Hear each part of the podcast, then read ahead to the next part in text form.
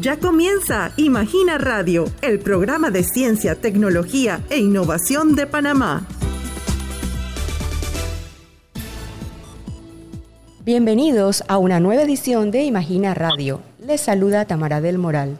Nuestro invitado de hoy es el doctor Jorge Barnett, director del Centro de Innovación e Investigación en Logística Georgia Tech Panamá, quien nos hablará sobre dos proyectos que son financiados por la CENACID mediante la convocatoria pública de fomento a I+D orientada a Misión Logística 2020.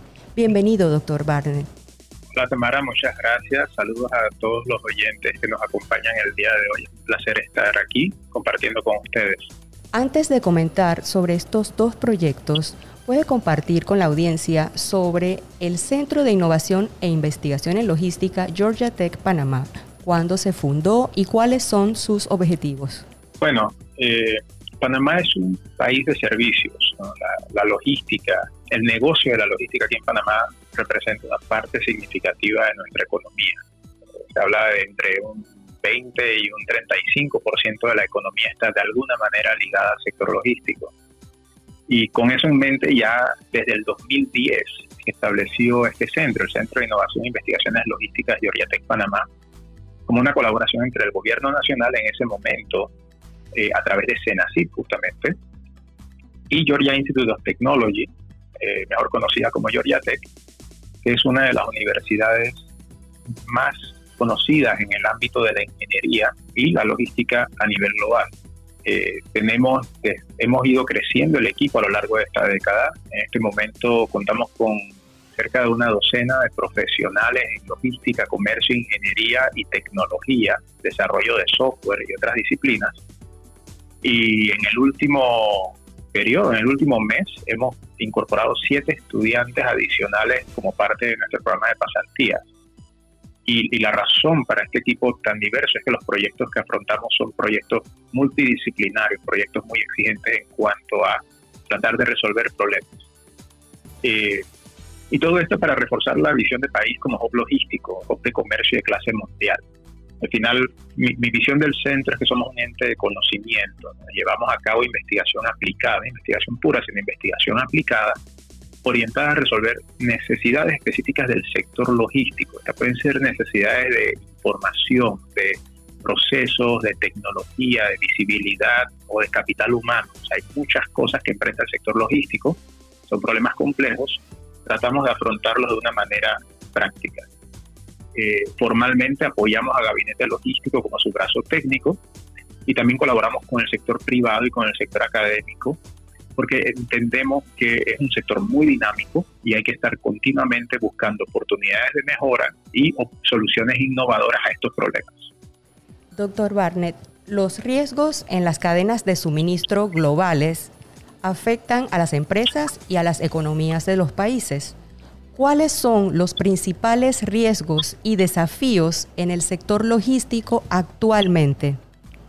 Bueno, este este es un, tema muy extenso, pero puedo, referirme a algo concreto, porque creo que es relevante, ¿no? Eh, referirme a algo concreto. A, inicios de este año, eh, una entidad internacional, el Business Continuity Institute, publicó su reporte anual de resiliencia en la cadena de suministro. Me quiero referir a eso porque así es una fuente que, cubre, cubrió en su encuesta ejecutivos de más de 60 países. Entonces estamos para entender el contexto global de riesgos y cuáles son los que afectan a las empresas con mayor recurrencia, pues me quiero referir a eso. Cuando ellos le preguntaron a estas personas sobre los riesgos y disrupciones que sus empresas habían sufrido sobre el último año, durante el último año, o sea, el 2020, cinco de cada seis mencionaron afectaciones de salud a sus colaboradores y a sus clientes como un factor con un impacto directo sobre su operación. Ahora, entendemos de que esto se deriva de las consecuencias de la pandemia COVID-19. Todavía las consecuencias de esta pandemia las estamos viviendo al día de hoy. Pero aparte del tema salud, eh, más de un tercio de las personas indicaron al menos uno de los siguientes riesgos impactando directo su operación. Fenómenos climáticos, interrupciones en servicios de transporte, ataques cibernéticos, y una cosa muy relevante que a veces pasamos por alto, la pérdida de talento. Y en un mundo tan dinámico y cambiante, este último elemento es muy fuerte, porque dependemos mucho de la tecnología. Entonces, ese fue el panorama que ellos dieron. Pero cuando les preguntaron, ok, ¿qué es lo que tú ves a corto plazo te va a afectar? ¿Cuáles son los riesgos a los que más les temen? Pues aparte de los que ya mencioné, eh, tocaron temas como cambios de leyes y regulaciones, especialmente en, temas ambientales y de seguridad jurídica. Eh, desastres naturales, nuevamente, algo de mucha relevancia.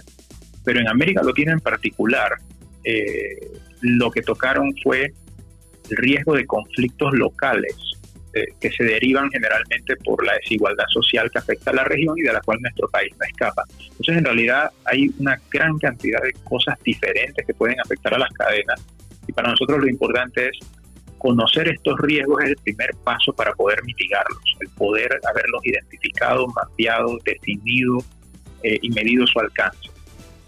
Y esto tiene consecuencias para nuestra economía. A veces asumimos que un riesgo que afecta a una empresa no tiene impacto sobre nosotros, pero en realidad sí lo tiene.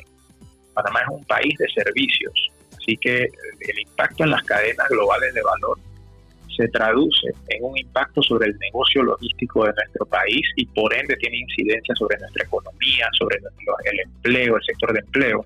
Entonces sí debe ser importante para nosotros. Y por otro lado, las disrupciones a las cadenas globales de valor eh, afectan el flujo de bienes y por lo tanto pueden tener incidencia sobre el costo de los productos que nosotros consumimos. Y lo hemos estado viendo con todo esto que se habla recientemente de los fletes que se han elevado, los fletes marítimos pues eso nos va a golpear en el bolsillo de una u otra manera, porque hay productos que dependemos de importarlos de otros países y esas importaciones se han encarecido a raíz de esta subida de flete. Entonces debemos estar claros de que las disrupciones en las cadenas globales de valor sí nos afectan, nos afectan como hub logístico, nos afectan como país, eh, nos afectan como población, como individuos, ciudadanos que consumimos y dependemos de productos, sean medicinas, sean alimentos o sean bienes de consumo en general. Claro, bueno, en relación a, este, este tema de los riesgos en las cadenas de suministro, eh, usted es el investigador principal de un proyecto que busca mapear, medir y proponer acciones de mitigación eh, para los riesgos en el conglomerado logístico de Panamá, con el objetivo de que el país sea un hub logístico resiliente. Háblenos sobre este proyecto y en qué fase se encuentra. Bueno, este proyecto que lo estamos ejecutando, supuesto con, el apoyo de Senacid, está en su fase inicial. Eh, recién eh, formalmente iniciamos ya en el mes de octubre. Ahora en el mes de noviembre estamos haciendo un lanzamiento oficial al público porque queremos que la gente tenga esté anuente de lo que se va a hacer, porque es un trabajo conjunto, no es solamente de nuestro equipo, es un trabajo con una gran diversidad de actores eh, de, la población. Eh, sí quisiera comentar de que, de que es un trabajo colaborativo también, multidisciplinario, por lo que conlleva, requiere personas de distintos perfiles y cuenta con respaldo de instituciones del sector público, del sector privado y también de la academia. Eh, todos aportamos un grano de arena y una visión diferente, ¿no? una perspectiva diferente al proyecto. Ahora, el, alcance en sí es hacer un mapeo del conglomerado logístico abarcando eh, las provincias de Panamá, Panamá Oeste y Colón, extensible a otras regiones del país en la medida que el tiempo lo permita, así como sus riesgos.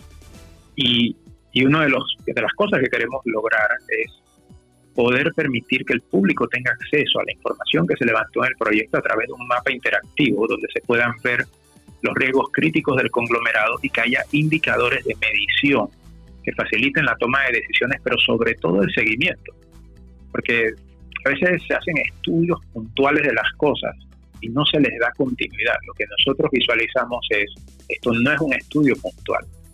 Eh, esto nos va a dar un baseline, un punto de partida para dar un seguimiento continuo al tema de riesgos a nuestro hub logístico y poder que el público en general esté aware de estos temas ¿no? de una manera clara.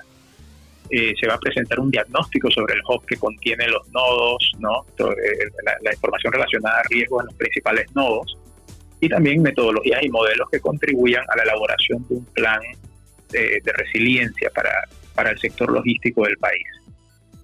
Eh, Entonces, lo que buscamos con esto es crear los mecanismos para que el país pueda contar con acciones de mitigación de riesgo para poder garantizar la fluidez de la cadena de suministro, tanto la local como la de comercio exterior que fluye a través de Panamá, y sobre todo evitar cualquier impacto negativo que estas disrupciones puedan tener sobre la actividad comercial. Nunca se va a poder evitar por completo, esa es la naturaleza de los riesgos, pero por lo menos reducir el impacto que tenga sobre nuestro sector que es eh, sumamente importante para la economía. Eh, y bueno, al, final, como dije, ¿no? tener un plan de resiliencia que permita comprender hasta qué punto podemos reducir esos, esos impactos y también crear los mecanismos de ejecución, los proyectos futuros para poder atacar esas vulnerabilidades, lo vemos como algo muy importante que el país debe tener. El otro proyecto en el cual usted está participando se enfoca en la necesidad de modernizar el transporte de carga terrestre en Panamá para optimizar los flujos de carga usando herramientas tecnológicas. Cuéntenos sobre este trabajo. A ver, el sector logístico, cuando lo vemos como un todo, todos los modos de transporte y todos los actores que, intervienen en el movimiento de mercancías, el sector logístico en general tiene muchas necesidades en cuanto a digitalización, en cuanto a saber cómo aprovechar las nuevas tecnologías para aumentar su competitividad. En el caso del sector de transporte de carga terrestre, y esto es no nace de mí o de mi equipo, es, es algo que está basado en nuestras interacciones con los actores de dicho sector. Pues hemos comprendido que ellos en gran parte carecen de visibilidad integral de lo que sucede en los diferentes nodos logísticos a nivel nacional. Y tampoco hay buena información abierta sobre el nivel de servicio ofrecido a los transportistas. la, información está descentralizada y manejada por actores individuales. Y encima de eso, las operaciones de transporte terrestre se pueden ver severamente afectadas por las mismas disrupciones de las que estábamos hablando hace un momento. Eh, sea vaya desde un cierre de vía hasta un fenómeno climático, puede incidir sobre las operaciones de transporte terrestre.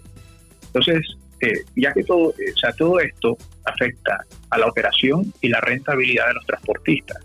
Debemos estar claro que los transportistas como sector es un sector fuertemente dominado por empresas que en promedio son más pequeñas que las de otros sectores, eh, subsectores del sector logístico, en comparación con, por ejemplo, líneas de avieras, líneas aéreas que tienden a ser empresas mucho más grandes, el sector transportista es más granular. Por lo tanto, el impacto de estas cosas sobre su operación puede ser más fuerte porque son empresas que en promedio son un poco más pequeñas. Entonces, viendo esa problemática, lo que nosotros hemos querido lograr con este proyecto la manera en la que lo ideamos, es darle a los transportistas una plataforma tecnológica para monitorear el sistema. El sistema lo incluye a ellos. Ellos van a generar la data.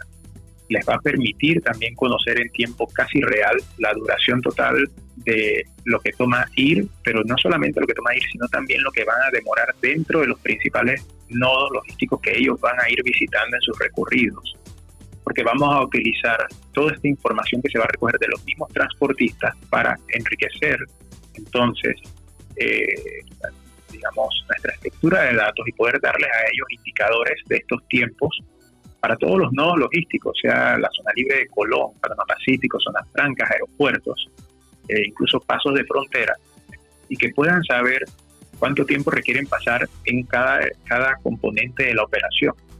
Para uno dirá, bueno, ¿esto por qué realmente es importante? Pues eh, es simple, el tiempo es oro en el sector transporte y, lo que buscamos es generar un impacto de ahorro de tiempo. Entonces, esta plataforma es eh, conceptualmente un poco compleja, pero lo más importante es eh, hacia el frente, hacia el transportista, vamos a crear una aplicación móvil todos ellos llevan sus teléfonos y en ese teléfono está una capacidad enorme de generar información y de darles valor a ellos.